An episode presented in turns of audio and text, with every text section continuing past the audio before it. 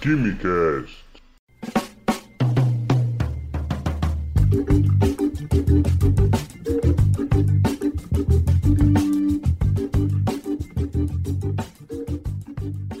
Gênios, apreciadores de Química e Ciências do meu Brasil! Senhoras e senhores, sejam bem-vindos e bem-vindas ao primeiro episódio da temporada 2021 do Quimicast, o nosso podcast de Química. Eu sou o Vinícius, químico e com a cardeneta de vacinação em dia. Quer dizer, falta uma vacina aí que está sendo esperada, né? Se não é a mais esperada de, de todos os tempos, pelo menos do segundo milênio é a mais esperada, né? Então a gente está aqui hoje com essa participante aqui da casa, os braços preparadíssimos né, para receber a vacina, mas a gente está só na última, no finalzão da fila. E eu tenho aqui de novo o prazer de receber a professora Samara Caetano. Tudo bem, minha amiga? Tudo bem, se possível, eu quero vacina nos braços mesmo. Muito obrigada por estar novamente, Vinícius. Me sinto em casa, embora eu sempre estive aqui em casa gravando com você, tô cada vez mais me sentindo em casa. Então, muito obrigada pela participação e vamos para mais uma aventura, né? Vamos lá, que a missão de hoje é dura. E o convidado especial de hoje, ele é químico, mestre e doutor pela Universidade de Brasília, UNB, onde ele atualmente atua atualmente atua, ficou engraçado esse jogo de palavras, como professor. Ele tem feito um trabalho bem bacana nas redes sociais, com divulgação científica sobre a Covid, uh, tem falado sobre diversos assuntos, desmentindo fake news, uh, participado de lives e algumas palestras, que é o professor Wender Silva. Tudo bem, professor? Tudo bom, Vinícius? Tudo bom, Samara? Obrigado pela disponibilidade da Samara. A Samara já é da casa e de você também, professor, por participar aqui conosco. Como eu disse, a nossa missão é dura, né? É, você mesmo tem encarado aí na, nas redes sociais com a divulgação, né, professor? A nossa missão hoje aqui é falar sobre vacinas e relacionando com, a, com, o nosso contexto da época, né, com essa pandemia da Covid-19. Claro, a gente vai ter aqui uma missão de trazer um embasamento científico da coisa, mas também a gente vai tentar, né, falar, tentativa é válida, mas com é, jogo de cintura e didática, trazer um pouco uh, de um jeito popular para você que faz parte do nosso público, né, é estudante, universitário, professor, possa também passar esse podcast, esse episódio para sua mãe, para seu pai, para seu tio, enfim, para algum familiar que não seja assim familiarizado com o científico. O famoso grupo da família. O famoso grupo da família. Dispara no grupo da família, porque aqui a gente vai falar para cientista, a gente vai falar também para quem não é cientista, certo? Porque, é, não sei se vocês têm percebido isso, muitas das vezes a gente vê assim, um especialista falar sobre algum tema Uh, e ele tá meio viciado, assim, com certos jargões, com uma fala mais científica, né? Às vezes a gente até percebendo, escrevendo, a gente está falando de um jeito mais formal, como se estivesse escrevendo um relatório, um artigo. Depois você se flexibiliza, assim, um pouquinho e tudo mais. Uh, mas esses especialistas, às vezes, eles esquecem que eles estão dando uma entrevista para um telejornal de audiência popular, seja local, seja nacional. Então, né, a gente tem que deixar de fazer um diálogo muito horizontal, assim, de cientista para cientista, e dar um, um furinho na bolha para alcançar também as massas. Então, espero que a gente consiga, né? A missão é dura, mas vamos aqui de mãos juntas, com bastante álcool gel e máscara, tentar é, levar para vocês informação científica de qualidade. Então, não sai daí.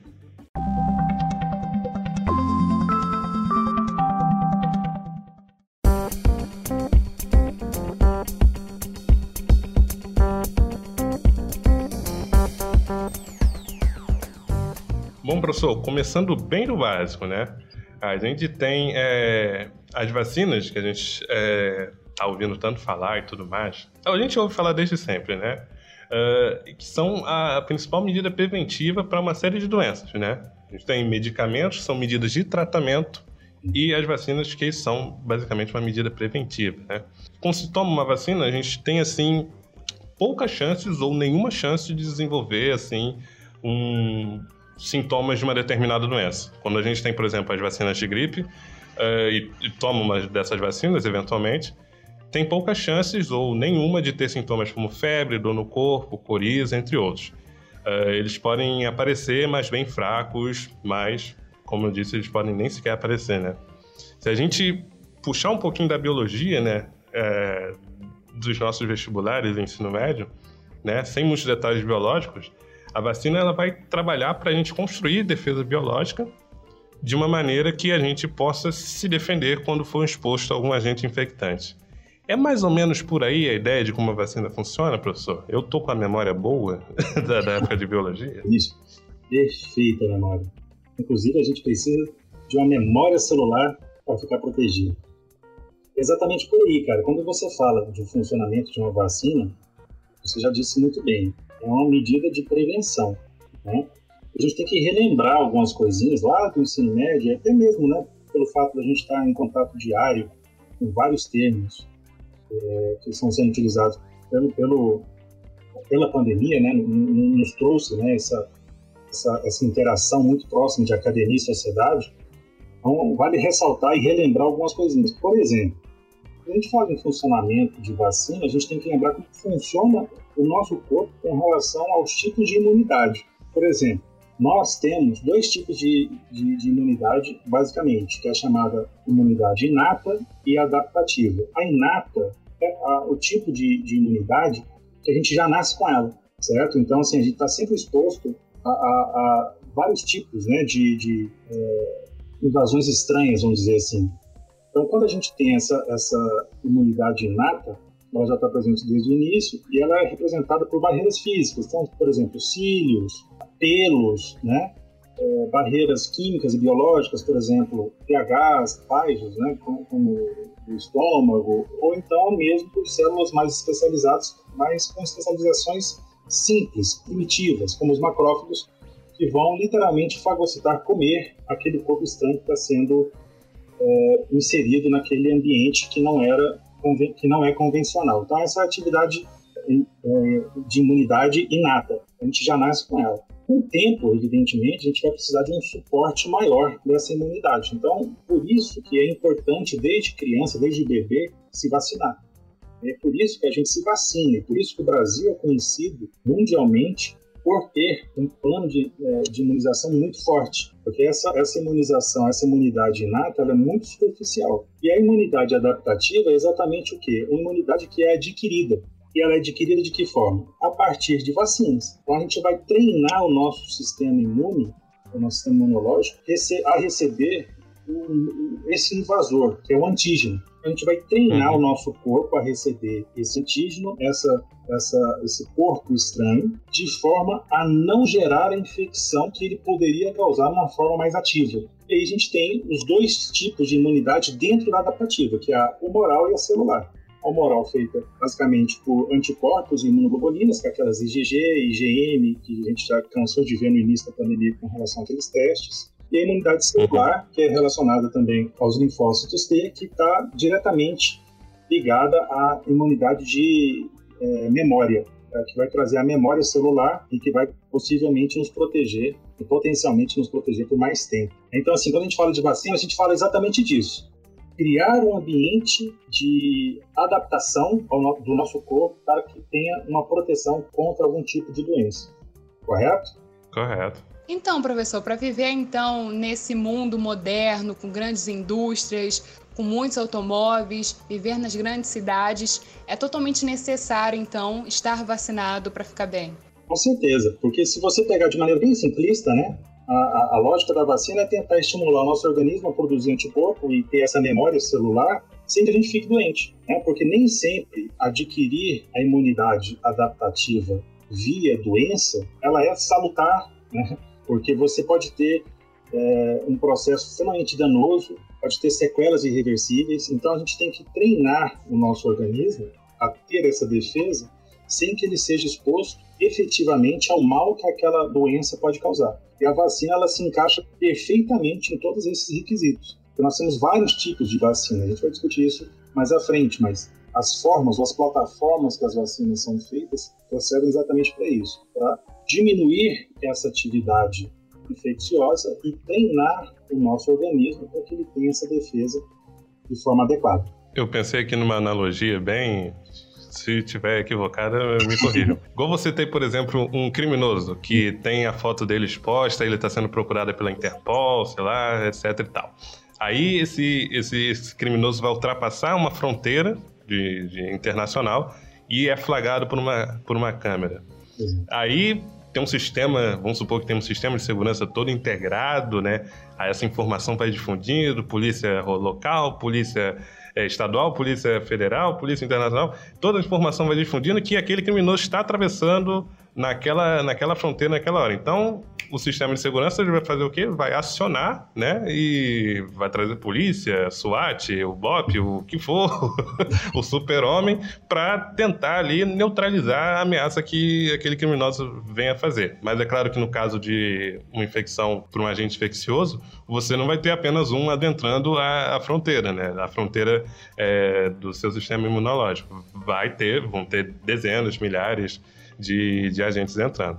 Exato. Mas é mais ou menos por aí mesmo, cara.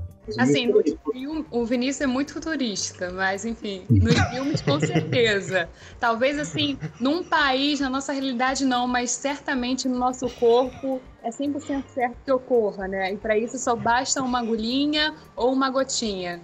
A gotinha provas, então. Nossa, a gotinha salva. Salva muito. A analogia é essa mesmo, cara, porque o que, que vai acontecer? O nosso corpo vai, vai identificar alguém que não é para estar tá ali e vai chamar primeiramente aquela, aquele segurança mais menos, menos robusto, uhum. né?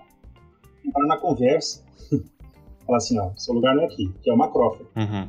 Quando o macrófago começa a destruir, mas que nem você disse, não vai ser só um, né? serão vários. Uhum. Ele consegue, começa a perceber que ele não vai conseguir segurar aquela quantidade de, de, de organismos intrusos né, que estão que entrando, ele começa a emitir sinais de alerta. Ele começa a chamar reforço. E esse, esse reforço, né, posteriormente, vai ser o anticorpo, vão ser as células a partir do sistema moral, para tentar segurar esse cara. Eventualmente, né, ele vai, vai refinando essa, esse ataque, e até chegar um ponto que ele fala assim, eu preciso de uma coisa mais refinada, eu quero saber se realmente eu tenho alguma informação a mais sobre esse cara. Ele chama que a gente chama de células dendríticas. Ele pega a informação bem pontual, ele leva lá para aquele sistema de é, linfócitos T, né, que, que é a unidade celular, e a partir disso, ele vai começar a refinar essa informação para ter um ataque específico em cima desse cara. E aí ele não tem para onde correr. Né? Quando o corpo está bem, tá bem com a imunidade bem é, em alta, você consegue suprir isso de forma bem tranquila. Senão, né, você pode ter casos mais, mais, mais graves ou moderados de acordo com a, com a, relação que você tem com a sua imunidade. Mas a memória fica ali. Então, naquele, naquela célula dendrítica, ela pega aquele restinho daquela briga inicial e deixa guardadinho aquela informação. Se aquele cara voltar e falar assim, ah, esse aqui é aquele brigão daquele momento. Então, vamos passar a informação aqui para o pessoal para mandar já reforço de uma vez, porque aquele outro momento foi mais complicado. Uhum. Quando, de novo, em contato com esse antígeno, a gente já tem essa resposta mais rápida o anticorpo ele fica no, no sangue, né? Então é circulante. Então o ataque é, moment, é imediato. Então você consegue bloquear mais facilmente. Mas esse primeiro contato realmente ele é, ele é fundamental para que tenha esse, essa, essa memória que posteriormente pode nos ajudar a combater esse cara em um outro, um possível outro ataque. Professor, a vacina, ela vem do o, o VAC, né? Vem por causa da, da origem da vaca. Eu já li sobre isso e vi que uhum lá no começo da, da explosão da varíola, as mulheres que ordenhavam vaca, elas não ganharam com tanta intensidade assim a doença. Aí por isso uhum. o vacina vem da vaca, não por causa uhum. do VAC, não da varíola, mas mesmo por causa da vaca. E isso, na exatamente. vacina da varíola era pus da vaca. Isso. Hoje, tomamos é. pus da vaca. Né? O, o, que, que o Zé Gotinha tá colocando nessa gotinha e tá dando lá para as criancinhas, para nós que já fomos criança e a Sim. criança de nós está aqui também, mas num tempo aí atrás a gente já tomou. A gente está aqui hoje com saúde por conta disso. Sim, sim. Sem poliomielite. Isso. Quais são os componentes? O que, que tem ali na, numa vacina? Tem que ter aquela, aquela receita para dar certo. Sim, aquela, aquela que, que funciona. Isso. Então, então, Samara, mas o que você lembrou é, é, é, muito importante. Foi quem fez essa, essa primeira reportagem científica foi, foi um, um, um médico inglês, né, Edward Jenner, e foi exatamente como você retratou. Ele pegou é, essas pústulas, né, com pus aí, das, das, mulheres que ordenhavam a vaca e a varíola era menos grave, e ele pegou esse, esse uhum. pus e colocou em contato com pessoas. Essas pessoas ou tinham uma forma mais branda. Posteriormente, quando re recontaminados, né, em um processo de reinfecção, não desenvolviam a varíola. Eu não sei como seria Ele... atualmente, o, hoje é impraticável. É. Como conselho. Não, como conselho tutelar é, ia lidar com isso? Porque ele infectou o próprio filho. Exatamente. E ele infectou com o filho porque a Academia de Ciências, naquele momento, falou que ele tinha dados pouco robustos. Aí ele começou a testar com mais uhum. pessoas, inclusive no filho. Quer dizer, como se fosse assim, se eu testei no meu filho é porque eu tenho certeza. Então, eu quis dar uma, uma carteirada, ele né? nunca mais desobedeceu o pai, né? Para aquilo foi uma lição pra vida. Mas, assim, Fernando e pra quê, né? É, mas que bom que funcionou também. E, e, e desde esse momento, né, desde esse momento já existe o, momento, o movimento anti-vacina, né? Que faziam é. essas associações, quem tomasse essa vacina ficaria, viraria vaca, quer dizer, virar animal é um sonho humano há muito tempo, né?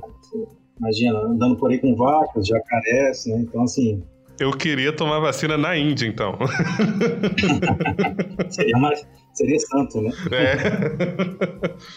Mas, assim, é, é, esse movimento é bem antigo. Então, mas voltando à sua pergunta, Samara, o que, que tem dentro de uma vacina? Basicamente é o seguinte: vai ter o antígeno, né, que vai ser o agente a ser combatido, a gente vai ter estabilizantes, né, que vai manter a qualidade, a efetividade, a segurança da vacina. Em geral, esses estabilizantes são açúcares, são aminoácidos, né? São componentes que realmente é só para ter aquela questão da estabilidade, para não se decompor. Uhum. Conservantes, né? Em geral, não são todas as vacinas, por exemplo, a da Coronavac, estava vendo a bula dela ontem, ela não tem conservante, mas em geral se utilizam alguns tipos de antibióticos, caso haja necessidade, e principalmente, né, que tem que ter praticamente, acho que em todas as vacinas, tem praticamente todas as vacinas, são os adjuvantes são compostos que incrementam a resposta imune. Então, tem dióxido de alumínio, alguns surfactantes, ureia, e por aí vai, né? Tem escalenos, alguns compostos orgânicos assim, eles potencializam essa resposta imune. Então, como se ele agredisse mais um pouco o corpo, vamos dizer assim, num, certo, num primeiro momento, para que tivesse aquele ter impacto do sistema, falar assim, opa, tem alguma coisa a mais acontecendo. Aí ele, ele, ele acaba desenvolvendo mais rapidamente essa resposta, mas ele não traz nenhum benefício, é, nenhum malefício, melhor dizendo, é, com relação à saúde. É só para ativar de forma mais rápida, mais efetiva o, a resposta imune está sendo desejada. Poxa, você falou sobre o Vinícius fez essa analogia, assim, combatendo o crime, né? É muito interessante uhum. como o corpo humano, o mundo microscópico, ele é imenso, sabe? Uhum. E pode nos ajudar e salvar vidas, né? É uma, é uma beleza incrível, né? Ele é mais organizado que o mundo macroscópico, olha só. Exatamente. Se Exatamente. respeitam né, as hierarquias, né, os, os momentos de cada um e as suas ações. Pois é. Não, não, não é essa bagunça, não. Eu vou novamente aqui, momento nostalgia, aulas de biologia do ensino médio, né? A gente já falou da, da composição de uma vacina, a gente tem os antígenos, né? A gente vê no ensino médio, muitas das vezes, uh, o antígeno ele vai ser um vírus, próprio vírus causador da doença, atenuado ou morto mesmo, né? Uhum. Aí todo esse reconhecimento dele, né, o combate a ele, tanto atenuado ou morto, é, que vai ser o que vai levar à construção das nossas barreiras defensivas. Mas agora a gente que está acompanhando tão perto do desenvolvimento de uma vacina, né? A, a gente se deparou com vacina, com alguns nomes assim de vacina, uhum. como vacina de RNA mensageiro, vacina de adenovírus, que até a gente já ouvia falar no desenvolvimento de vacina de HIV, sobre vacina de adenovírus, mas né, ainda surgiu, surge aí como um, ter, um termo meio pouco conhecido. assim. Qual a diferença principal entre elas? Alguma tem algum tipo de vantagem da outra? E das vacinas que a gente tem aí, Sputnik, Coronavac, é, qual tipo é, é, é cada uma? Certo. Excelente, excelente questionamento, porque gera muita dúvida, né? Porque são tantas opções ao mesmo tempo, opções no sentido de possibilidades, né? Não que a gente tenha muitas opções para nosso uso, infelizmente. É, como, você falou, né? Lembrando das aulas de biologia, essa vacina de vírus inativado é uma das mais antigas, né? Uhum. A, a, essa que a gente estava estava comentando anteriormente, lá da, da varíola, é de atenuado, né? Sim. Os vírus mais atenuados e tal. Mas o vírus inativado, só para relembrar, é, os pesquisadores eles pegam um vírus né, que está circulando, eles fazem uma cultura desse vírus, e posteriormente eles vão inativar esse vírus com processos químicos ou por calor. Então vamos deixar aquele vírus morto, vai ficar só uma casquinha dele, né? Ele vai uhum. estar ali, porém com nenhuma chance de causar a infecção que, que lhe é particular. Então, essa é a, a, vacina mais utilizada, vamos dizer assim, de vírus. Eu vi que esse vírus, ele foi pego de um macaco já há muito tempo, né? Coronavírus, né? É. Isso, você pode falar um pouquinho sim. disso?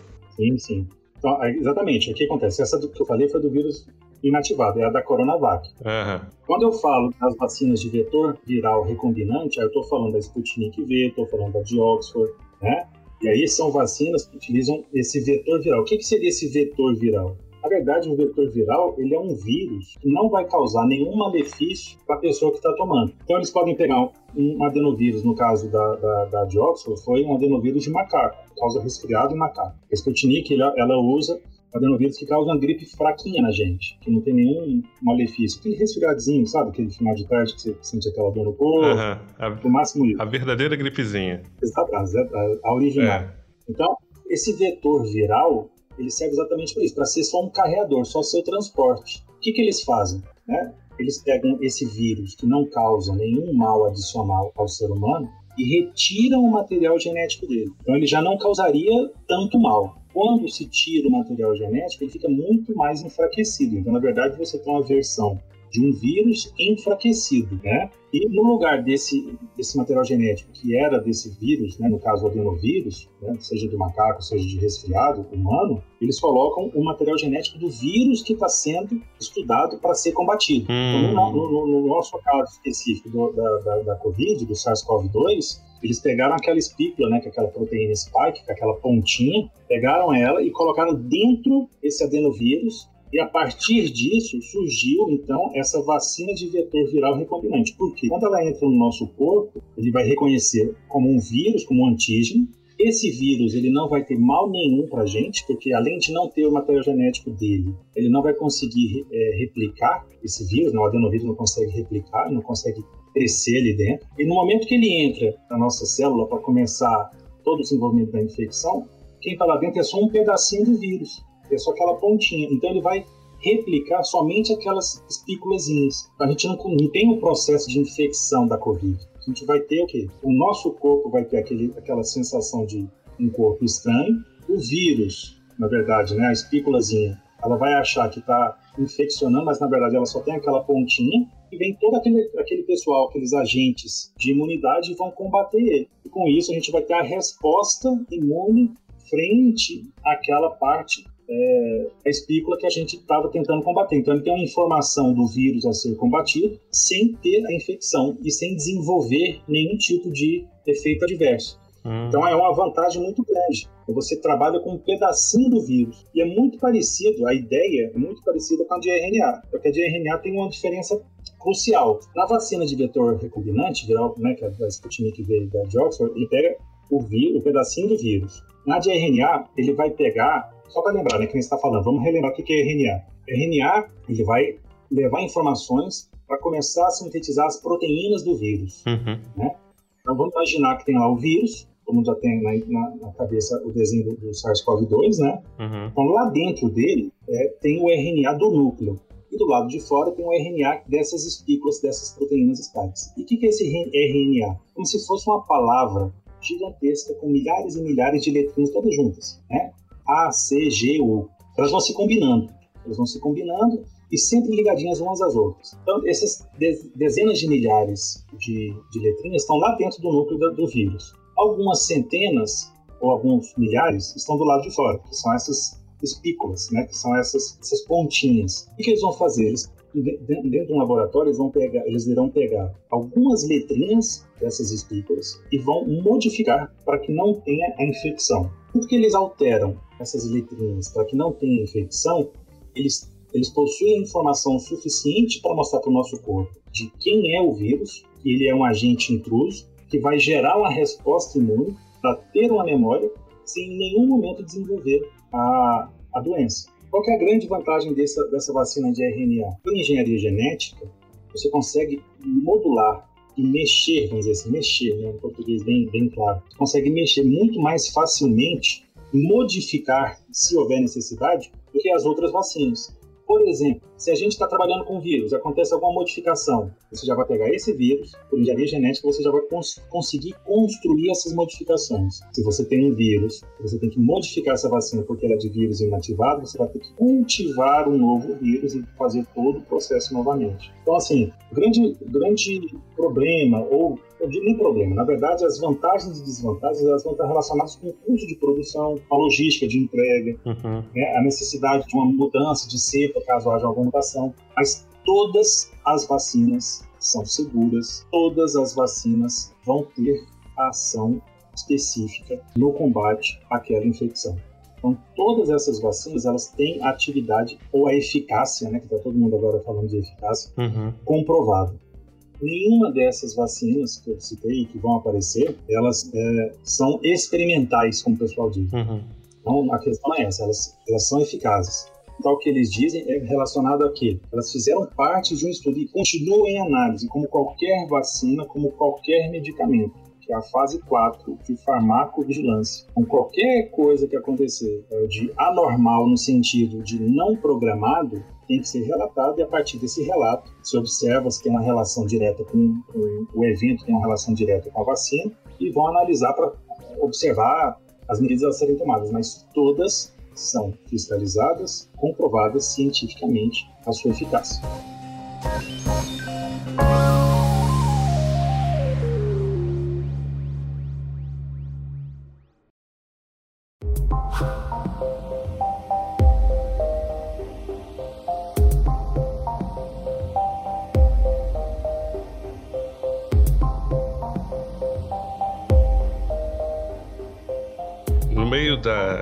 Da sua fala, você chegou a falar a questão de, da vacina de que melhor se comporta numa eventual troca de cepa. Uhum. A gente tem observado aí uh, as novas variantes que têm circulado, né? Em, no Reino Unido, do, das novas infecções de, de novembro para cá, basicamente mais uhum. de 90% são da nova variante da tal da B117.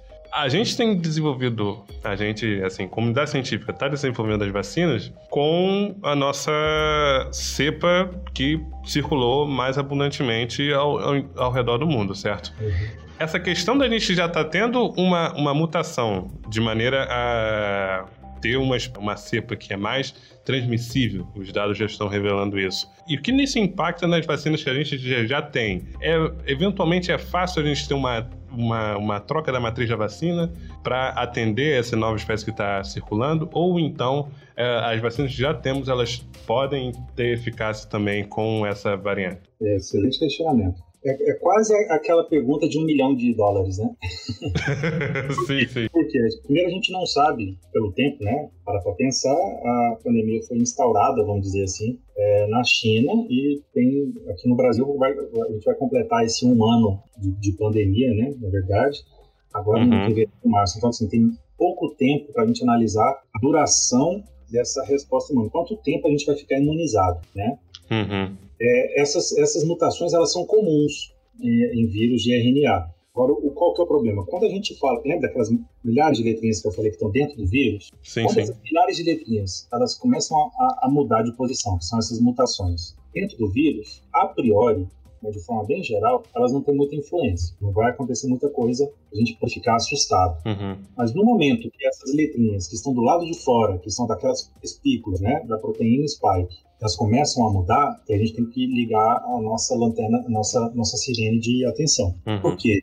Porque ali, nessas espículas, nessa proteína spike, é que estão os sítios de ligação entre o vírus e as nossas células. O que, que pode acontecer? Essas variações, na verdade, tem três grandes mutações que estão sendo, que estão sendo estudadas. Tem essa da, da Inglaterra, que você mencionou, uma da África do Sul, e essa de Manaus é como se fosse uma mistura uma soma, na verdade, das mutações da, da, da, Inglaterra e da África do Sul. Então, você aumenta a transmissão e aumenta o risco de reinfecção. Então, essa cepa hum. de Manaus ela é bem complexa é, do ponto de vista de saúde pública, porque ela pode impactar de forma bem significativa. Mas o que, que a gente tem que tomar como, como um fator tranquilizador?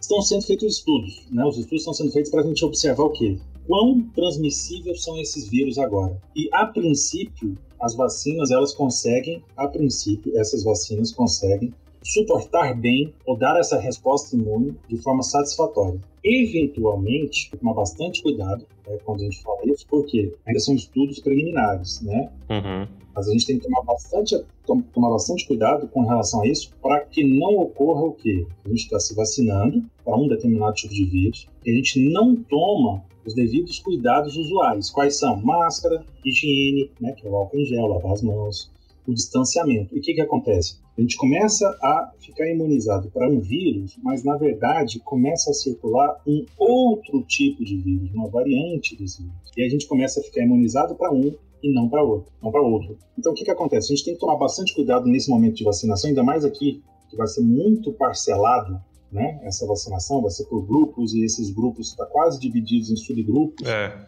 Estão vacinando a prioridade da prioridade da prioridade. Exatamente. Então, assim, a gente tem que tomar bastante cuidado para que a gente não relaxe nessas medidas. Sim.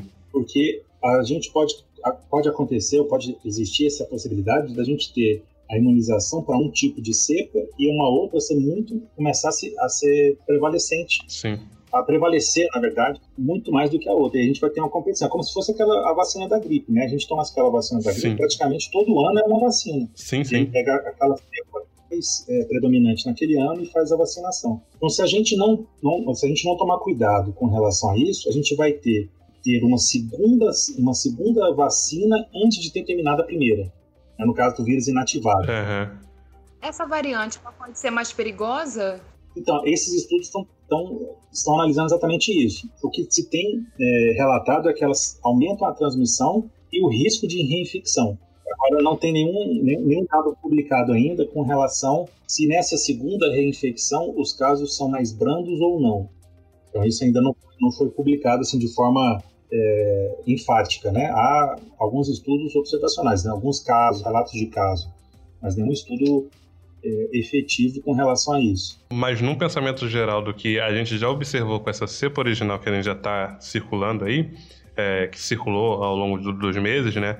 E a gente vê o colapso que tem no sistema de saúde. Imagina no momento que você tem circulando assim uma cepa que transmite mais, sabe? Que é mais transmissível entre as pessoas e com relaxamento de medidas de proteção e, e tudo mais. Então, chegando à conclusão de mesmo que ela não seja uma versão é, mais letal, né, que cause mais é, óbitos, de qualquer maneira, ela sendo mais é, transmissível, ela pode atacar o sistema de saúde como um todo, levar ao colapso do sistema. Com certeza. Porque o, o, o, grande, um dos grandes problemas da, da Covid, de modo geral, não é a taxa de mortalidade, né? É o impacto que ela causa no saúde, na saúde pública. É, só para relembrar, a gente tem lá de 100 pessoas, mais ou menos umas 92 não vão sentir nada, né? vão ter sintomas bem leves ou vão ser assintomáticos. Mais ou menos umas oito pessoas vão precisar se internar e dessas oito pessoas, uma vai morrer. Uhum. Então, assim, uma, duas pessoas. Então, a, a, isso varia bastante, sim, sim. Né? mas de modo geral, a taxa dela, a taxa dela de, de, de mortalidade é em torno de 1, 2%. Isso está voltando na mídia, que teve uma. Foi filmado isso lá no início de março, que foi questionado isso ao Bolsonaro, que se chegasse a 1% de toda a população brasileira, seria em torno de 200 mil mortos. Ele foi lá rebateu que achava que seria no máximo 20 mil óbitos no mundo inteiro, né? Então, teve até um comentário dentre eles, né, de uma pessoa que estava do lado desse repórter, que ele estava prevendo o futuro, uma coisa assim, é. um tom de deboche em relação a ele, né? Um dom do, um dom do futuro, alguma coisa assim. É. Uhum. É, então parece um filme de terror, né? É, é triste e revoltante porque isso já estava sendo anunciado. Exatamente. Ao passo que, que, a, que, as medidas de proteção elas dão certo, a gente vê uma grande parte da população não usando máscara, não se cuidando, mas temos sim muitas pessoas se cuidando. Isso retém a, o espaçamento do, do vírus, né? Isso vai dar certo. Não está dando 100% certo, mas está dando certo. Então, as pessoas negam o vírus porque tá tomando medidas contra o vírus. Isso, é, isso é, é difícil de entender, mas é a nossa realidade. É, é tão absurda. É, exatamente. Eu vi até uma postagem assim que teve essa, essa discussão falando exatamente isso. A gente fez mal e porcamente o nosso papel, né, como sociedade de ação coletiva, e mesmo assim a gente conseguiu um impacto ou que o impacto, na verdade, fosse muito menor. Se a gente tivesse os cuidados e o rigor de outros países, né, a gente teria muito mais sucesso com relação a, a, ao êxito, né? Ter muito mais sucesso com relação a, essas medidas consequentemente, ao número de mortos. Mas o que me assusta, na verdade, é esse tom negacionista, é, não só do vírus, né? Mas de profissionais. E o que mais me assusta são os profissionais, né? Que têm poder de difundir, né? São grandes divulgadores, é, propagar esse tipo de fake news, né? De o vírus é, não vai causar tudo isso, que determinados medicamentos é, possuem é, certas ações, e nada disso acontece. E outra coisa muito importante também que acontece é que as pessoas é, elas ficam, é, vamos dizer assim, que tem pensamento equivocado é, ao utilizar máscara e o álcool em gel e praticar o, o, distanciamento, ela acha que aquelas intervenções elas são 100%. Né? E a gente sabe que não, é, não existe nenhuma intervenção 100%. Essas intervenções, elas, a gente trabalha sempre com probabilidade. Então, toda vez que a gente usa a máscara, mantém o distanciamento, toma os cuidados, utiliza o álcool a gente diminui a probabilidade de acontecer aquele evento que a gente não quer. Né? Nada vai ser 100%. E quando a gente usa a máscara e acha que está protegido, a gente é, acontece um, um, evento, né, um, uma situação que a gente fala comumente, né, o termo técnico é consequência não intencional. Você acha que está protegido e você relaxa em algum outro momento, né? relaxa em alguma outra medida. Né? Então você está com a máscara, acha, não, estou com a máscara, não vou pegar o corona. Estou com álcool em gel, não vou pegar o corona. E não é assim. Né? Então, o grande problema de, de se propagar essas, essas fake news de tratamento precoce é exatamente esse. A pessoa toma um medicamento que não tem efeito comprovado para a Covid. E a pessoa acha que ela está protegida e aí ela não vai usar máscara direito, ela não vai fazer distanciamento, ela não vai tomar as, as medidas que devem ser tomadas, achando que está protegida. E só para lembrar que a gente não tem tratamento precoce e as ações elas são individuais, né, porque cada um tem que tomar, mas o conjunto dessas ações que vai fazer com que o resultado seja é, de êxito e não simplesmente o fato de uma pessoa utilizar esperando que o resultado final seja satisfatório. Pois é, já vai fazer um ano que você disse. Na verdade, foi, eu me lembro muito porque foi dia acho 15 de março, eu faço aniversário dia 24 de março. Eu tô esperando até agora para comemorar meu aniversário. Então, assim, é. eu não faço aniversário esse ano, deixando claro isso, não vou envelhecer esse ano. Dois eu anos sem envelhecer, então. Vai chegar igual a pessoa que nasce 29 de fevereiro. É só fazer aniversário. Exatamente. Eu ouvi muito nas reportagens que, ainda mais nesse início, que pô, a vacina vai durar, vai demorar 10 anos, a vacina vai demorar 10 anos. E eu, hum. beleza, né? Vou demorar 10 anos para envelhecer. Beleza, tá bom. Tá bom. É, mas, felizmente não, né? Menos de um ano aí já temos a vacina. E tem como você falar um pouco mais sobre a, essa rapidez? Porque Claro. Tivemos essa sorte, entre aspas, de ter algo tão rápido. É sorte para todo mundo, eu estou muito feliz em envelhecer, mas eu aceito envelhecer com saúde e quero muito vacina nos dois braços. Ah, com certeza, todo mundo mais quer agora é essa vacina. Mas esse é um grande equívoco e, e, e essa fala, Samara, é a fala mais recorrente dos grupos anti-vacina, para desmerecer o esforço coletivo e desmerecer as vacinas. Olha, eu acho que esse é um dos três argumentos que eles têm, né? É. Ah, é um dos pouquíssimos, né? Todos, todos é, distorcidos e enviesados. Mas olha só o que, que acontece. Quando a gente fala em desenvolvimento de vacina, a gente está falando de desenvolvimento de, um, de uma plataforma, que é uma forma de fazer, em cima de um antígeno. A forma de fazer, ela já existe, dependendo da técnica, centenas de anos. É o caso do vírus, é o vírus inativado, o vírus atenuado, né? Aquela que a gente comentou da varíola foi 1786, se não for memória. Uhum. Então, assim, vírus atenuado inativado, é lógico. Ela falou assim, ah, mas não existe nenhuma vacina de RNA no mercado. Ela é nova, sim, mas é nova relativo. Por quê? Está sendo estudada desde 1990 e ela só conseguiu um avanço significativo é, uns 15 anos para cá, evidentemente por causa do avanço também na engenharia genética. Né? Mas são uhum. plataformas que estão sendo estudadas há 30 anos, 20 anos, 15 anos. E quando você muda o agente, você não muda a técnica. A técnica está sendo desenvolvida há muitos anos. Você está mudando é o agente, é o vírus. Então, por exemplo, se surgisse um vírus qualquer agora, a chance de ter uma vacina rápida seria muito grande também. Por quê? Se você identifica o vírus e consegue cultivar, consegue inativar, você já tem uma vacina de vírus inativado. Se você consegue isolar esse vírus, determinar se ele é de DNA ou de RNA, pegar esse material, pegar um pedacinho dele, colocar dentro de um vírus que não faz mal para a gente, você tem outro tipo de vacina, que é o diretor viral. Você pega a informação, que é o RNA, por exemplo, tira aquela informação, modifica ali para não ter nenhum tipo de infecção. Você tem uma vacina de RNA. Então, assim, a plataforma ela é conhecida. O molde, né? A forma certa, tipo, molde, a fórmula já tem, a receita base. Exatamente, a forma de fazer, exatamente, a receita. É, a receita tá ali, exatamente, a receita tá ali. Você vai mudar, é. são, não é nem um ingrediente, é, na verdade são os ingredientes, né? na verdade o vírus, né? O agente. Então o que, que acontece? Eu tenho que tomar bastante cuidado com isso, porque as, as, a forma de fazer ela é muito bem é, estudada e está muito bem sedimentada. Eu vi que como ela se parece com o vírus da gripe, né, também foi assim mais fácil. É, e também com a, a, a, Ásia, né, passou por duas pandemias, duas pandemias não, duas epidemias de, Isso. de MERS e SARS e já tinha um desenvolvimento, algum conhecimento de, desses vírus é, pulmonares por lá, né? Então, esse estudo da, da, de SARS-CoV-1, que é da que foi a primeira epidemia depois a MERS, né, que foi lá no Oriente Médio, já tem todas esse, esse, essa, essas informações anteriores. Isso foi no início dos anos 2000, né, então a gente já está fazendo aqui 20 anos, uhum. 19 anos de informação. Isso especificamente dessa família, né, do coronavírus, mas as plataformas são muito mais antigas, né, a forma de fazer é muito mais antiga. Então, assim, é como se você comparasse, né, hoje não se faz um, um sei lá, um computador, um carro, um celular com a mesma velocidade que era de 20 anos atrás. é. né? a mesma, a, a, de forma bem simplista, na né, analogia bem no nosso dia a dia, é mais ou menos isso. Então, assim, tem essa possibilidade de produzir novas vacinas com uma certa rapidez, porque a gente tem essas plataformas muito bem estruturadas. E outra coisa importante que tem que ser salientada é o seguinte: é, é uma pandemia. Então, o mundo inteiro tem interesse.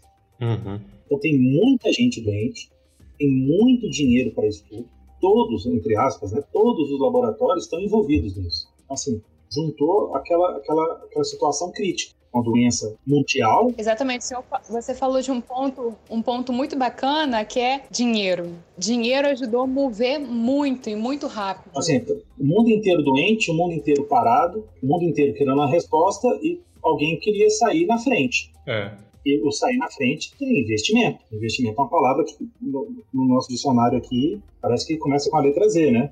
Tá lá no fim. É, desinvestimento. É, porque é exatamente uma coisa que não acontece aqui, né? Olha só, hoje nós estamos um, um país de tamanho continental. Tô aquele discursinho clichê, mas uhum. um continental. Pô, tá dependendo de um, um avião que vai para a Índia hoje, quer dizer, chega hoje, na verdade, tá chegando aí para vocês aí. Uhum. Hoje, a Índia com 2 milhões de dólares que vão começar a invasar para começar a distribuir. Pô, tem a Fiocruz, cara.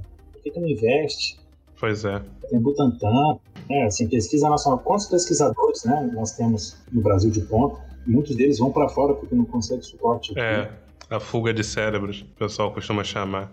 E assim, e só e aproveitar que eu falei da Fiocruz do, do, do Instituto Butantan, são instituições centenárias com alto, altíssimo gabarito e respeito mundial quando se fala de vacina, de soro, de toda essa parte de imunização e merece todo o nosso respeito e toda a nossa credibilidade e apresentam essa credibilidade em forma de, de estudos, em forma de vacinas que a gente utiliza há muito tempo. Então a gente tem que ter muito respeito dos pesquisadores e com as instituições. Pois é, como você falou que hoje temos uma variedade aí de carros, de, de computadores, de celular que a gente está usando agora para se uhum. comunicar. Uhum. Se a gente tem essa, essa, essa variedade, essa opção de ter hoje em dia, porque já teve muito trabalho Sim. antes, né? E o mesmo se compara e se equivale Exatamente. à ciência. Muita gente já estudou, né? É, aí é estudar história, né? Rever um pouquinho do nosso passado, assim, da história. Estudar, cara. Estudar, é, aí furar a bolha um é. pouquinho e entender do assunto. É, porque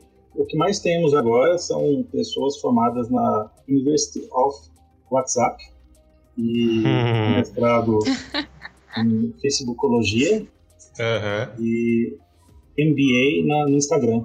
E esses caras, né, têm muito mais credibilidade do que um professor, de um pesquisador que está ali na, com a barriga na bancada, Pois é. noites sem dormir. Porque o link foi parar no grupo da família. O grupo da Sim. família tá certo. É. E aí o pesquisador que está ali, que dedicou mais da metade da vida dele na pesquisa, Senão a vida toda, né?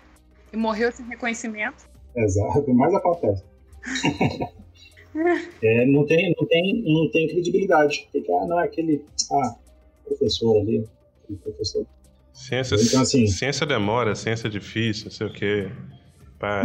Assim, a, a- a- o, grande, o grande lance é esse. né? A gente desvirtua muito esse papel da ciência, o papel do- da ciência na sociedade, mas é tá entranhado. E a gente está vendo isso agora. Né? A gente está, infelizmente, da pior forma, né? pela dor, vamos dizer assim. Mas a- essa, essa relação sociedade-ciência tem que ser muito estreita. Né? A, gente, a gente, quando a gente trabalha com pesquisa, a gente não está, ou não deve estar só preocupado com o artigo. né? É um dos produtos principais, mas não é o o único, né? A gente tem que formar bons profissionais, pessoas pensantes e trazer de volta para a sociedade o investimento que foi dado, né? Principalmente em instituições públicas, né? Bom, se a gente não aprende com, com os erros do passado, né? A gente continua vivendo e vivendo até aprender, né? É, uma hora Uma hora que sabe. ou, vai, ou, vai, ou vai pela consciência ou vai pela dor, né? E agora a gente está passando por isso, né? E agora começa, ah, mas por que não tem investimento? Pô, aí, por exemplo, teve corte no CNPq, na CAPES, na FAPESC. Não sei como é que tá a FAPESG aí, mas então, assim, é bem complicado.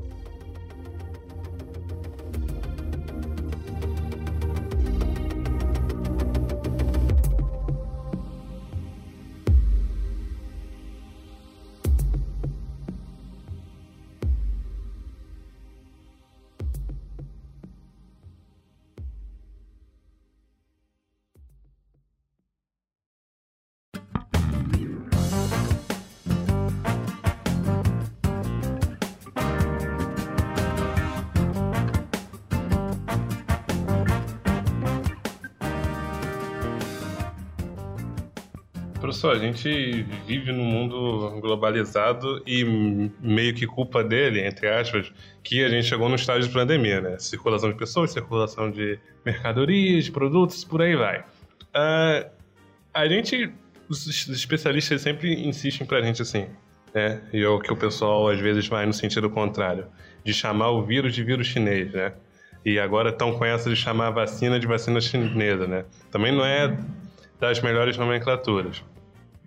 Como disse a Margarete Dalcom, da, da Fiocruz, ela disse que a China é o maior produtor de insumos de, de biotecnologia do mundo, né? Tudo é chinês, né? Tudo, tudo que é vacina tem os componentes vindos da China. Então, a- se fosse para chamar de vacina chinesa, tudo no, no- no fundo, no fundo, no fundo da alma, todas as vacinas são da China, por assim dizer.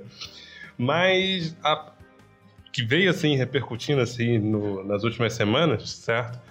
A gente, a gente chegou aqui com os estudos na- no Instituto Butantan com a Coronavac e ah, aqui na Fiocruz com a vacina de Oxford. Mas a- aquela polêmica dos resultados de eficácia da Coronavac eh, que a gente teve, né? aqueles números de 50%, 50%, 50,4%, 78%. É, vamos aqui é, elucidar o, o que, que esses valores significam, certo? É, vamos lá então. Primeiro de tudo, antes de começar a falar da- do resultado em si, aquele velho problema que a gente tem, né? Começa a politizar, né? Sem- vamos, vamos traçar, mas sem, sem, sem, tra- sem deixar o ambiente político prevalecer, mas só para deixar claro. Por questões políticas, começou-se uma disputa. Eu tenho uma vacina de A, eu tenho a vacina de B, eu tenho a vacina que é minha e que é a vacina que é sua. E quando você tem uma Uhum. competição, o que se mede numa competição são números. né? Então, se eu tenho uma vacina com X por cento de eficiência, a minha tem que ser um pouquinho maior, porque se ela é um pouquinho maior, ela é melhor. Né? E a eficiência, a eficácia, na verdade, ela é uma das medidas mais importantes, ela não é a única. Né? A eficácia, na verdade, ela vai nos trazer uma informação com relação a um cronograma de cobertura vacinal. O quanto que eu preciso de pessoas vacinadas para que eu tenha uma imunização satisfatória para cobrir aquela famoso é, idade de rebanho, né? Então isso só para contextualizar. Então na verdade já começou já começou errado, né? Uhum. Politizando a ciência. Virou uma competiçãozinha de, de, de, de escola. Mas o que que acontece? Quando se tem o resultado da Coronavac, eles fizeram uma, uma, uma, análise que é um pouco diferente do usual, porque eles analisaram os efeitos secundários. De forma geral, a gente não analisa isso é, como um, um, efeito principal, tanto é que ele é secundário. né? Esses efeitos secundários, eles são o quê? Quando você tem um efeito primário, você tem um efeito que ele é binário. O que, que, que é isso? O famoso sim ou não. Então, por exemplo, morte é um efeito primário, é um desfecho primário. Então, a pessoa morre, ela não morre. Então, por exemplo, quando você tem um efeito secundário, você tem um efeito que, que é um marcador biológico, por exemplo. Ah, aumentou o, a taxa de colesterol, por exemplo. Ou então aumentou a, alguma taxa de algum eletrólito. Então são medidas. Né? E essas medidas elas são secundárias porque você não consegue ou quantificar de forma precisa ou então é, há variações nas metodologias dessas medidas. Né? Então, o que acontece? A Coronavac ela soltou esse resultado a partir desses desfechos secundários. E ela não soltou de uma vez. É. A cor tinha 78%, então todo mundo já ficou bem contente, porque é um, é um bom número. Só que no momento que esse número saiu e da forma que foi exposto, evidentemente criou um grande, uma grande discussão, porque a ciência, ninguém pode esquecer, a ciência ela é discutida por pares. Então, quando você tem essa discussão por pares, o que mais se deve ter na ciência é o ceticismo. Então, você não é aquele cara chato que duvida de tudo, uhum. mas é você ter a noção do que é ou que está sendo feito, se está da forma correta ou não. Então começou uma grande discussão em cima disso. Não ficou claro ficou faltando dado. E aí começou. Aí eles voltaram numa segunda reunião, uma segunda apresentação e mostraram os, os, o famoso 50,4%. E o que, que significa isso? Enfim, o que, que significa isso? Então, quando você tem esse estudo, né, de qualquer coisa que você quer comprovar a eficácia, você divide esse, esse, esse estudo em dois grupos. Um grupo que vai receber o seu, a sua intervenção, nesse caso a vacina, e um grupo que não vai receber nada, que é o grupo, o grupo placebo. Vai receber algum outro agente que não causa nenhum, nenhuma influência nessa medida dessa intervenção, dessa, dessa doença que está, está sendo analisada. Então, quando você compara esses dois grupos, né, que é o grupo da vacina e o grupo sem vacina, o que, eles, o que eles observaram? É que no final desse estudo, desse estudo, eles mediram a eficácia nos casos sintomáticos. Então, quem sentiu algum dos sintomas, e foi comprovado pelo famoso exame RT-PCR, eles observaram que no grupo dos não vacinados, dos 4 mil, para ser mais preciso aqui, o grupo da vacina, dos 4.653, 85 tiveram algum tipo de sintoma. E no grupo, no grupo dos sem vacina, dos 4.599, 167 tiveram algum tipo de sintoma. Então, quando eles analisaram essa relação do grupo vacinado, do grupo não vacinado e os sintomas ou a sintomologia dessa, dessa da, da, da, Covid, eles tiveram uma relação de 50,4. Então isso quer dizer o quê? Não quer dizer que você tem 50% de chance de não pegar. É que não tem nada a ver. É, o que está sendo colocado aí é o seguinte: que num grupo, ou na verdade não é num, grupo, a comparação entre os grupos, quando você tem grupo vacinado e não vacinado, quem apresentou sintomas tem 50% a mais de chance de desenvolver eles. Quando você tem as pessoas contaminadas no grupo das, do sem vacina, você tem 50% de chance a mais de observar esses eventos. E aí eles dividiram esses, esses, esses sintomas em várias classes: leve, moderado, grave, muito leve, por aí vai. E a partir desses, desses sintomas leve, muito leve, eles chegaram àquela, àquele valor de 78%. Uhum. Dizer o quê?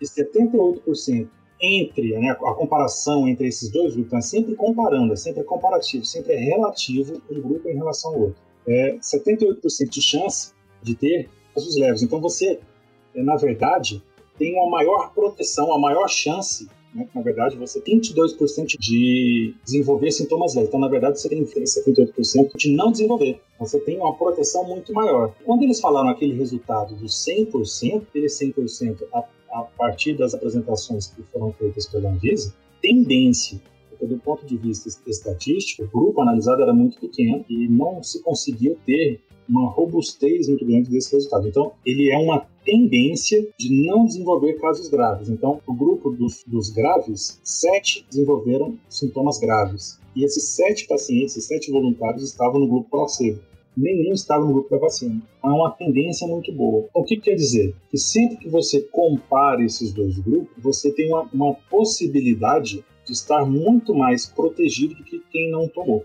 E quando você analisa esses resultados, é, eles são excelentes do ponto de saúde pública, porque você diminui a chance de hospitalização. Porque se você tem sintomas leves ou muito leves, você não precisa ser hospitalizado. No momento que você não precisa ser hospitalizado, você diminui a carga hospitalar nos hospitais. Consequentemente, você consegue ter o quê? Desafogar todo esse sistema que está completamente saturado. Você não consegue desenvolver para outras doenças já pré-existentes. E aí causa o caos total, né, que é estava acontecendo em Manaus. Pessoas morrendo por outros motivos porque não tinha, assim, entre outras coisas, né, evidentemente, né. É, o oxigênio, porque não era só para Covid, porque tinha um cara, da, da, os bebezinhos da, da, da, da neonatal não tinha também oxigênio, porque estava sendo utilizado e não teve reposição. Enfim, cria um caos generalizado. Então, esses resultados da Coronavac, eles são excelentes. E quando você fala que é, ah, então é igual um paraquedas, é cara ou coroa, não tem nada a ver, nada a ver. Esse 50.4... Acho, le acho legal lembrar que cloroquina ou hidroxicloroquina não tem eficácia nenhuma comprovada, né? E teve toda essa propaganda gratuita e milhões e milhões de dinheiros do cofre, dos cofres públicos, nosso dinheiro, né? Gasto para produzir. E muitos pro, já foi é, falado que muitos médicos estão insistindo em dar para os pacientes esse remédio e não dá para questionar, né? Reclamar de 50% frente a algo que não tem nada ainda pode ajudar a piorar a situação do paciente. Uhum. Tem de verdade os efeitos colaterais aí, né? Não, é. Então, na verdade, é o seguinte: quando você fala de 50%, não é cara, o coroar, se eu tomar, então eu tenho chance de pegar ou não pegar. A questão não é pegar ou não pegar. Né? Esse uhum. 50% é de desenvolver sintoma. Sim, sim. Que é mais importante ainda. Entendeu? Que é mais importante ainda. Porque esse 50%, na verdade, é muito mais do que simplesmente é, essa comparação, essa comparação, comparação é, distorcida do cara e coroa. Uhum. Então, é. na verdade, você se protege muito mais. Né? Então, essa 50% é o grupo comparado com o outro. Mas isso, quando a gente fala de efeitos secundários ou de desfechos secundários, você tem uma, uma propagação de benefícios desses resultados muito maior do que simplesmente 50% do ponto de vista caro-coroa, entendeu? Então, assim, essa foi a grande deturpação que eles fizeram com relação à Coronavac, foi isso. Porque como caiu um número próximo de 50, ficou fácil de fazer essas, essas deturpações com número, entendeu? É. Se fosse, sei lá, um 67, quero ver fazer analogia com Exatamente. se fosse mesmo, se fosse mesmo os, os próprios 78%. É, pois é. Que é. o pessoal só ouviu e ficou né, não se manifestou, é, mas. No momento, é, no momento que fala 50%, as pessoas esquecem que não é 50% do grupo de vacina, é 50% entre os grupos estudados, entendeu? Então, assim, potencializa muito mais. E outra coisa importante, que vale ressaltar isso aqui, eu faço questão de ressaltar. O estudo da Coronavac, ela foi o mais estressante do ponto de vista para a vacina do que qualquer outra. Por quê? Primeiro de tudo, ela foi feita exclusivamente no Brasil. Né? Esse, esse ramo, esse, estudo que foi aprovado pela Anvisa. Então, uhum. é 100% no Brasil. E mais importante ainda, os 100% eram da, da área da saúde. Então, todos estavam expostos todos os dias ao vírus. Uhum. Então, a gente tem a nossa, nossa miscigenação, que foi estudada, que é importante. A gente tem um grupo altamente de risco, que são os profissionais de saúde, e a gente conseguiu ainda um excelente resultado. Então, quando a gente vai extrapolar esse resultado para a população, por exemplo, eu, você, Samara, que além da vacina, a gente vai continuar tomando os cuidados usuais, máscara, distanciamento, álcool, a chance de aumentar esse valor, que na verdade aí passa de ser, passa, é, deixa de ser eficácia e passa a ser efetividade. São termos. Uhum. Uhum. Né? Essa efetividade ela tende a ser maior. Efetividade, na verdade, é eficácia no mundo real. Sim. Porque a eficácia é calculada dentro de um estudo efetividade é no mundo real. Então, quando a gente fala dessa efetividade, a chance dela, dela, dela aumentar é muito grande, porque a gente vai estar num ambiente que as pessoas não vão estar expostas 100% e a gente vai ter os cuidados usuais, coisa que, infelizmente, o pessoal da saúde não tem. Essa, essa, essa possibilidade de evitar o contato, né? Eles podem uhum. e, e fazem o uso das, das medidas e cuidados usuais, mas eles não conseguem se isolar. Então, assim, a chance de aumentar é muito grande. Então, é um ponto muito forte da vacina da Coronavac é esse. Eu acho esse. Sim, sim, sim. Porque se ela já tem essa, esse desempenho tão bom, o que eu vou falar vai chover numa olhada, mas se ela já tem esse, essa eficácia tão boa com o grupo que está no dia a dia, num ambiente hospitalar, se expondo ao vírus, mas claro, com todo o cuidado de equipamentos de proteção individual e tudo, imagina a gente aqui que eventualmente que, que eventualmente não, que não vai ter contato com o hospital, com o, o local que tem mais chances de, de, de, de, infecção, por assim dizer, né, no senso comum, uh, e eventualmente precisa ir ao mercado ou coisa do gênero, mantendo todos os cuidados de máscara e álcool gel. A, a, a efetividade, no caso, tende a aumentar, como, como o senhor mencionou. Exatamente. E assim, os outros estudos, né, como não foram necessariamente com todos os profissionais de saúde, então assim, é lógico. Por isso que você randomiza os grupos para tentar deixar eles mais próximos possível e faz um tratamento estatístico depois em cima disso. É, tem um grupo amostral mais próximo da população. Exatamente. Quanto maior o número, melhor também, né? É, Por exemplo, é, eu fui tomado a vacina, me candidatei como voluntário e tomei a, minha, tomei a vacina, por, né, vamos supor que fiquei no, no ramo da vacina, né, no braço da vacina, literalmente, e fiquei em casa. Não me expus de forma alguma. Então, um, é um resultado positivo, mas assim, ele não é tão real. No é. caso da Coronavac, não. Os caras estão ali. Ele tomou hoje, amanhã ele já está atendendo. Depois está atendendo, depois está atendendo. Então, assim, eu acredito que ela vai nos surpreender positivamente ainda bastante. Sim, sim. Professor, gostei muito dessa, disso que você falou sobre não ser 100%, assim, 100%, 50%, perdão, 50% de morrer ou viver. É, dar essa dessa euforia das pessoas contra a vacina. Aqui, novamente, no Rio de Janeiro, a gente teve no início do século XX, um pouquinho uhum. antes, teve o surto da varíola, aí que foi a primeira vacina, como a gente já falou. Ela uhum. chegou aqui no início do século XX, no momento uhum. em que o Rio de Janeiro estava tentando assim ser limpado entre aspas, né? Uhum. Ah, o prefeito da cidade ele estava tentando tirar as pessoas mais pobres da, do centro, uhum. é, é, destruindo barracos em que a, a população era muito agredida, estava tentando proibir carnaval, nossa, tentava proibir até venda de cafezinho, imagina? Rio de Janeiro não podendo vender um cafezinho, né? Aí, todo... Tem que sair na pancada. Né? Isso aí o prefeito era de limpar a, ci a cidade, né? Em vez de colocar assim saneamento, fazer as coisas direito, tratar as pessoas com respeito, foi, foi realmente a paulada. E a população estava assim, muito revoltada. Aí veio esse lance aí da, da vacina, ninguém conhecia a vacina, agulha enorme, muita gente, assim, não sei vocês, mas eu, agulha de bebê para tirar sangue já me deixa com medo, o negócio, assim, é sinistro, a gente tem receio, né? Uhum. E toda aquela coisa de que, ah, vai ter feição de vaca, muita, muitas coisas que a gente pode pegar de um século atrás e trazer para o momento atual, né? Você acha que a gente vê o quê? Um, a gente vive um upgrade da, da revolução da vacina? Uma coisa que me pegou bastante, que eu vi no Facebook, que as, chamaram as pessoas de burras. Eu achei isso muito, muito pesado, porque a gente vive num contexto muito diferente de um século para o outro, né? Hoje mostrar o braço é diferente. Nossa, tem tantos detalhes, tem Sim. tantas questõezinhas. O que, que, você acha que, que é esse momento, assim, revolta uhum. da vacina 2.0 ou não? Dá, uhum. dá para chamar as pessoas, talvez não de burras, mas, assim, menos desprovidas de inteligência? ou... Ignorante. Dá, você, dá, você acha certo comparar as... Eu não acho muito certo, assim, comparar, porque eu sei que o momento era outro, mas o que, que a gente pode tirar do passado para o momento, né? O que, que você acha? Eu tinha um professor que, que, que chamava, fala, dava a definição de burro e ignorante. Burro é. é. aquele que tem acesso zero à informação e que não conhece, e o ignorante é aquele que tem toda a condição de acessar a informação, mas prefere né, continuar com a sua falta de conhecimento, deixar de lado. Então, por aí, é. né? Burro é meio pesado. É. Talvez ignorante. É, mas é, é exatamente. exatamente. Mas, mas, mas, mas, nessa pergunta, Samara, eu acho o seguinte. Primeiro, assim, que nem você falou, né? O contexto histórico-cultural era totalmente outro, né?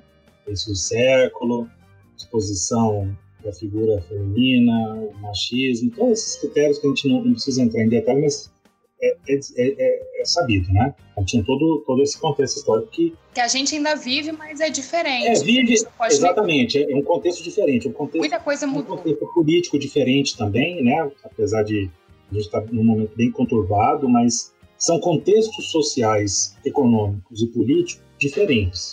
Então, realmente, assim, a gente não pode cair no, no mesmo erro de repetir o não querer.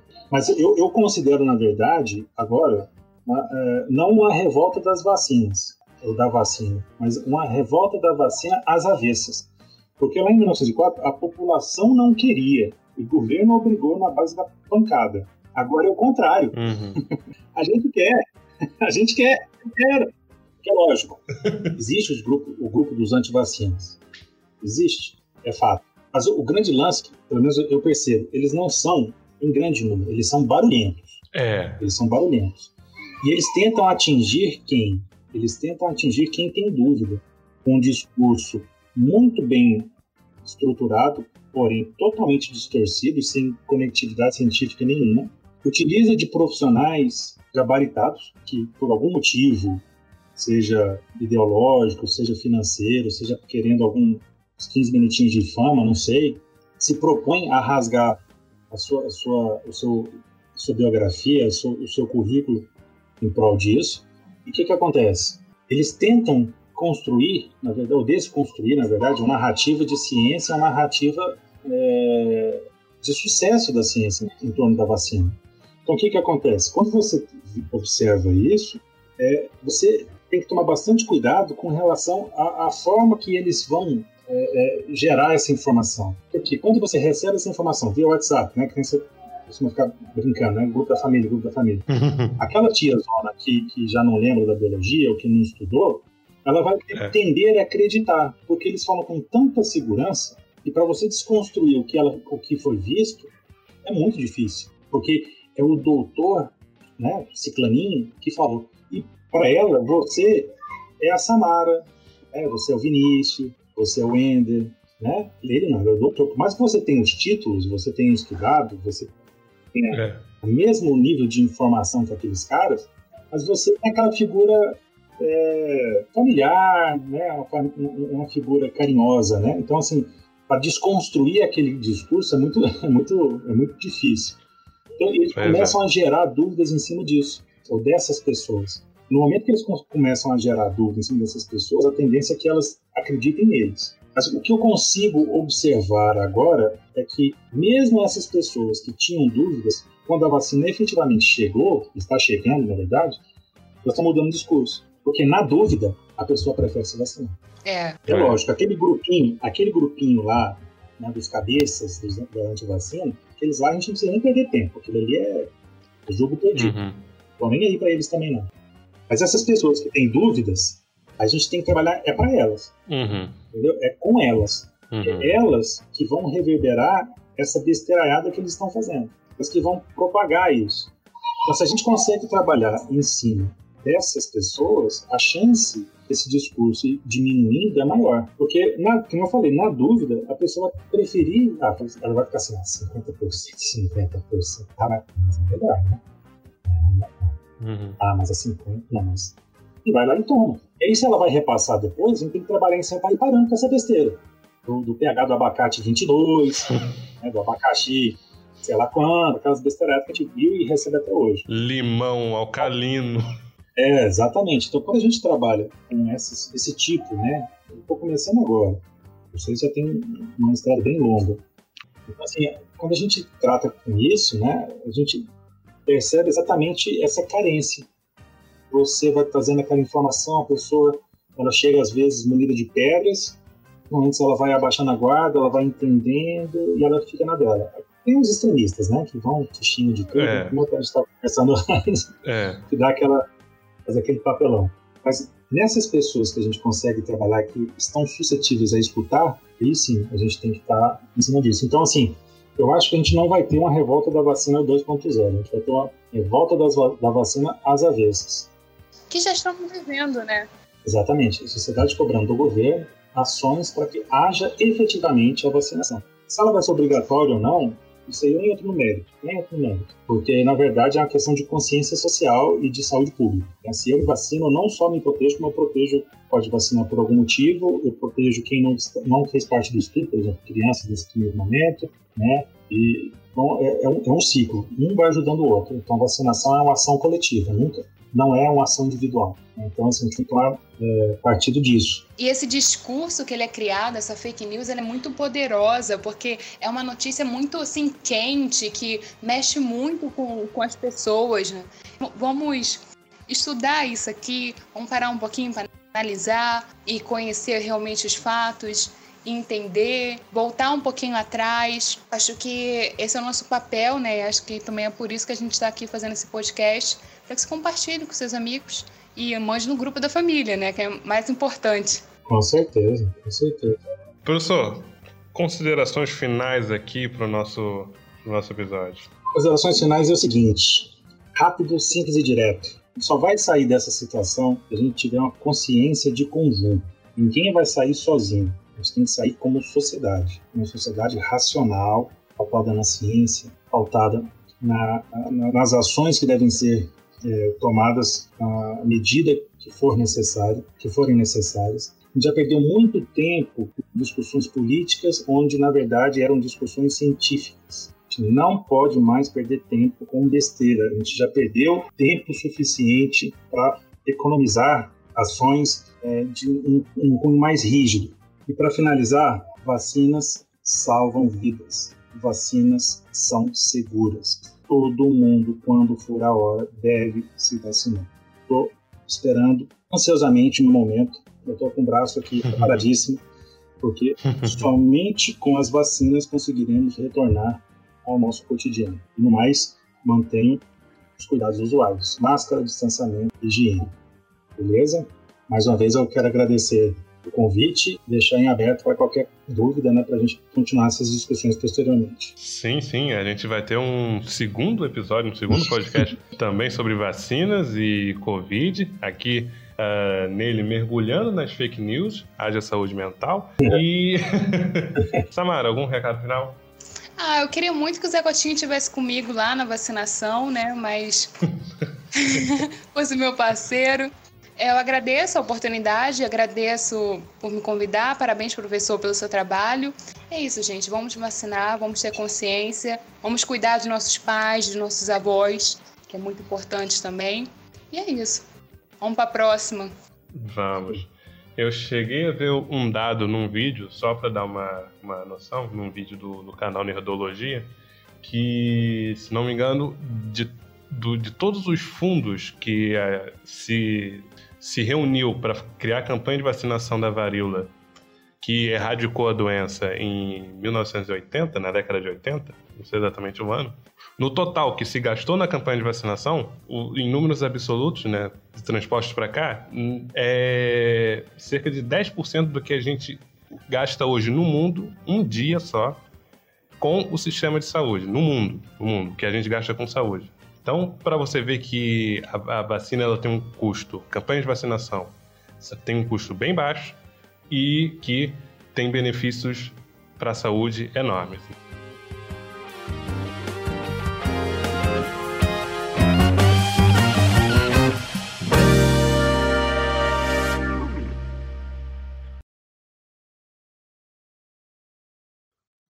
Vai rolar um vai com bum bum tantã no final? Talvez. Interessante. No começo e no final, pra deixar animado. Tá Pode deixar. A vacina saliente, vai curar nós do vírus e salvar muita gente. Eu falei assim pra ela. Eu falei assim pra ela. Vai, vai no bumbum tantan. Vem no bumbum tantan, vai, vai no bumbum.